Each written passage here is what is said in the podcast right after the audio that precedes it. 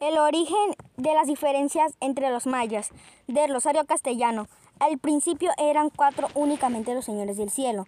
Cada uno estaba sentado en su silla descansando porque ya habían hecho la tierra tal como ahora la contemplamos, colmándole el regazo de dones. Ya habían hecho el mar frente al que tiembla, el que lo mira, ya habían hecho el viento para que fuera como el guardián de cada cosa, pero aún les faltaba hacer al hombre. Entonces uno de los cuatro señores, el que se, el que se viste de amarillo, dijo, vamos a hacer el hombre para que nos conozca. Los tres aprobaron con un signo de su cabeza y fueron en busca de los moldes.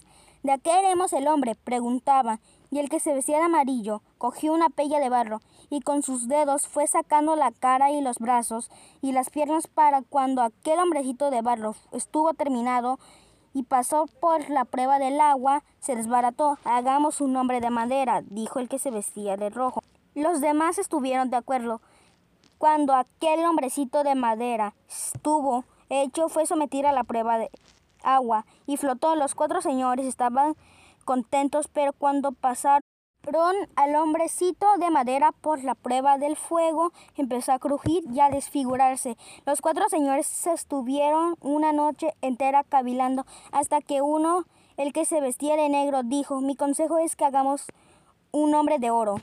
Y sacó el oro que guardaba en un nudo de su pañuelo.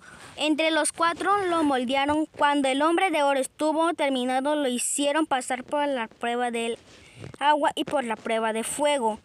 El hombre de oro salió más hermoso y más resplandeciente. Entonces los cuatro señores se miraron entre sí. Entre sí quedaron con placencia y colocaron al hombre de oro en el suelo se quedaron esperando que los conociera y que alabara, pero el nombre de hombre de oro permanecía sin moverse, sin parpadear, mudo. Entonces tres de los cuatro señores le preguntaron, al que todavía no había dado su opinión de qué haremos el hombre.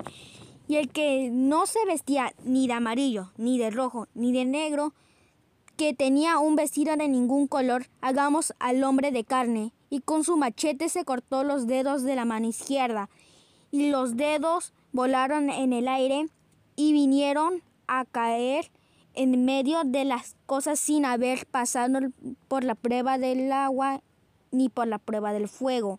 Los cuatro señores se fueron quedando dormidos porque estaban cansados y ya eran viejos.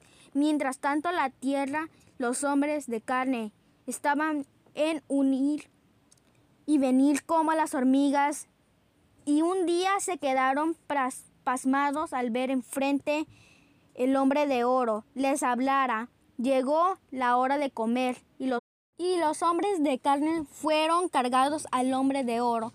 Y día con día la dureza del corazón del hombre de oro fue resquibrajándose hasta que la palabra de gratitud que los cuatro señores habían puesto en subió hasta su boca. Los señores despertaron al escuchar su nombre entre sí, las alabanzas y miraron los que habían sucedido en la tierra durante su sueño, y los aprobaron y desde entonces llamaron rico al hombre de oro y pobres al hombre de carne.